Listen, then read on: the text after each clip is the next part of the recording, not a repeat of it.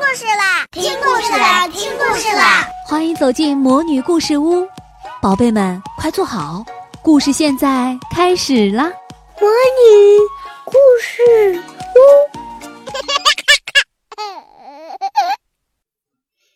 元旦暖阳，一月一日到了，新的一年开始了。怎样度过新年的第一天呢？元旦前的那个周末，安雄一家为此展开了热烈的讨论。到了节假日，四处都是吃吃喝喝、玩玩乐乐的人流，非常热闹。安雄一家平时分隔两地，聚少离多，现在可不想去凑这个热闹。所以，安雄妈妈提议，我们就是在家里看书，来一次纸上的新年旅行吧。安雄很赞同，安雄爸爸也很高兴。不过，爸爸在上了半个小时网之后改变了主意。他指着电脑说：“你们快来看，我们去参加这个元旦活动吧！”安雄和妈妈看了活动介绍后，异口同声地说：“好！”这个活动叫“元旦暖阳公益行”，它是由一家报社、一家爱心企业、一家出租车公司、一家自驾游俱乐部共同组织发起的。活动方式是在出租车公司和自驾游俱乐部的车友中选择一百九十九辆车组成公益车队，分别把米、面、油等物资送给一百九十九户贫困家庭。安雄急不可耐的催促：“快报名，快报名！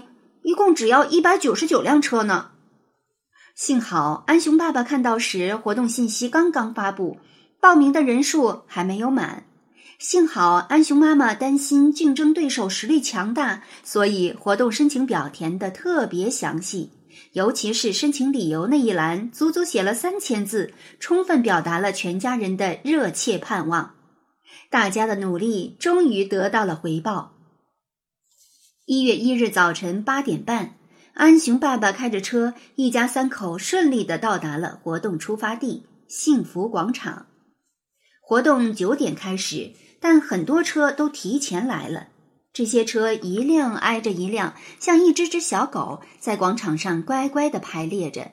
尤其醒目的是一家出租车公司的车队，五十辆一模一样的出租车停靠得整整齐齐，看上去就像列队的卫兵。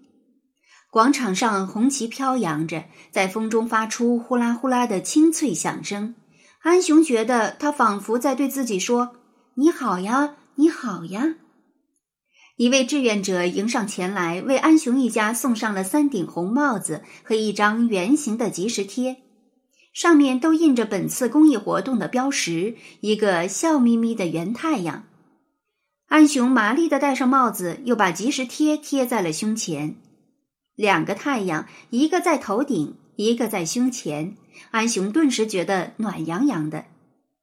不知不觉中，他把头昂得特别高，胸也挺得特别高。安雄爸爸四下张望了一番，向安雄伸出了手，说：“把即时贴还给我。”安雄捂住了胸口：“为什么？我已经贴好了。”安雄爸爸哈哈大笑：“这是贴到车上的。”安雄看了看其他的车，果然，大人们都把那枚可爱的太阳贴到了车窗上。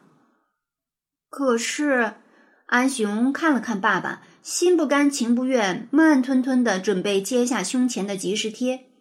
就在这时，旁边一个声音说：“不用揭了，你喜欢，我再送你一张。”原来刚才送即时贴给安雄的那位志愿者叔叔，正好在旁边听到了他俩的对话，就又送给了安雄一张。问题圆满解决，安雄乐得合不拢嘴，他亲手把这枚太阳贴到了自己家的车窗上。安雄爸爸则根据活动安排，领取了一份由爱心企业提供的十斤米、十斤面、十斤油，装进了车内。出发的时间到了，主持人宣布出发后，这列爱心车队就像一条长龙，缓缓游入了车海。没过一会儿，车队就分开了，一辆一辆的车根据事先分配好的目的地，各自驶往了不同的方向。安雄家的任务是去探访延庆县的一户贫困低保户。没出城之前，车开得很慢；出城之后，车越来越少，人越来越少，绿色越来越多，车也越开越快。三个小时后，安雄一家三口到达了目的地。对方也是一家三口。根据资料介绍，这一家由瘸腿的爷爷、久病卧床的奶奶和五岁的孙子组成。孩子妈妈五年前因难产去世，孩子爸爸一直在外打工，孙子一直在老家由爷爷奶奶看管。汽车只能开到村口。但安雄一家下车时，发现对方早已等在村口迎接，就连那位久病的奶奶也在孙子的搀扶下站在村口。寒风中，拄着拐杖的爷爷颤颤巍巍迎上前来，嘶哑着声音不停地说：“太感谢你们了，谢谢呀，谢谢。”老奶奶不说话，只是感激的笑着，哆哆嗦嗦的鞠了几个躬。孙子也不说话，眼睛眨巴着，怯生生的往后躲。安雄妈妈赶紧上前扶住老奶奶。安雄爸爸对安雄说：“来，帮我搬东西。”安雄跳下车，跑到车后。后备箱里除了早晨领取的米、面、油，还有安雄妈妈为这次活动特别购买的物品：各种糖果、糕点、水果。还有二十斤排骨和一些风湿药膏等常用药品。有几个看热闹的热心村民也来帮忙，人多力量大。安雄眼疾手快，总算抢到了一包糖果，一起往家里走去。这个五岁的男孩叫小天。安雄妈妈提醒道：“安雄，你自己准备的礼物呢？”“哎呀，还在车后座上呢。”安雄立刻向车跑去。只顾帮爸爸从后备箱搬礼物，安雄险些忘记了自己带来的宝贝。在报名成功之后，安雄从资料里得知这次会见到一位五岁的小朋友小天，他就用自己的零花钱准备了一份特别礼物——一个萤火虫书包。书包本身就是一件精美的礼物，这是安雄在妈妈的帮助下从网上选购的。安雄还特别选择了印有金黄色萤火虫图案的书包，书包里面还装了一些铅笔、橡皮、作业本等学习用品。除此之外，安雄还往书包里装进了他最喜欢的十二本图画书。这十二本图画书的挑选可是费了安雄一番心血。原本安雄妈妈建议他把自己看过的图画书装进去。可安雄想了又想，还是舍不得自己看过的书。他说：“嗯，这些书都是我最喜欢的，我看过几遍，书上留下了我看过的痕迹，今后我也还会想看呢。”所以，书包里装的是安雄重新买回的十二本新书。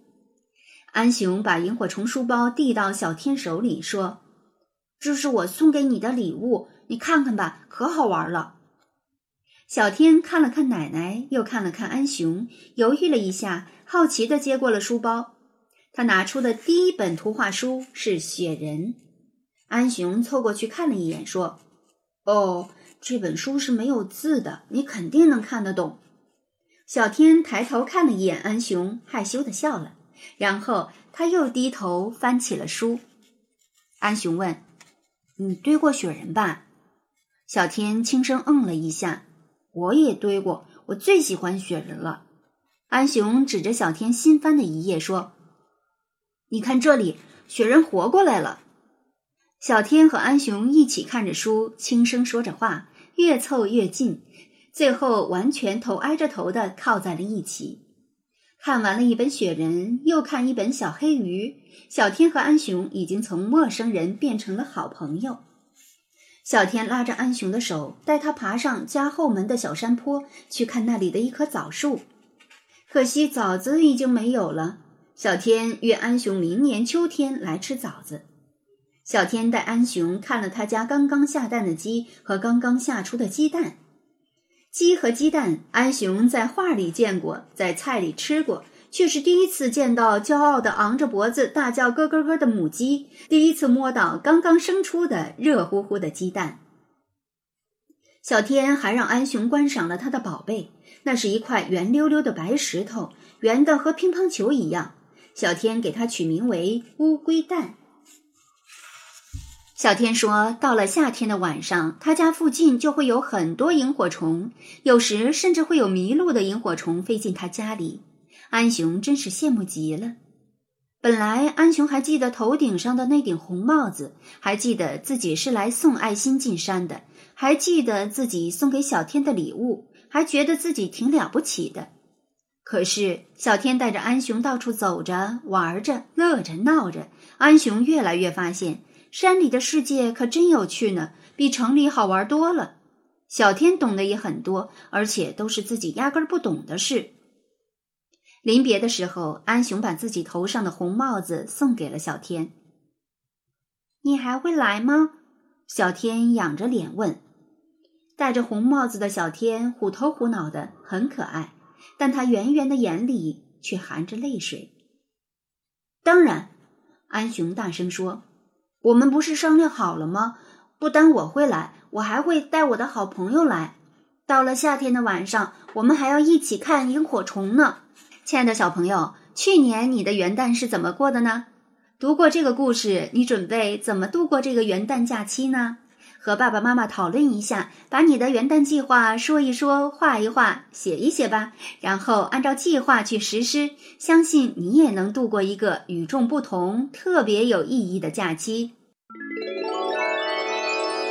亲爱的小宝贝们，今天的故事就讲到这儿了。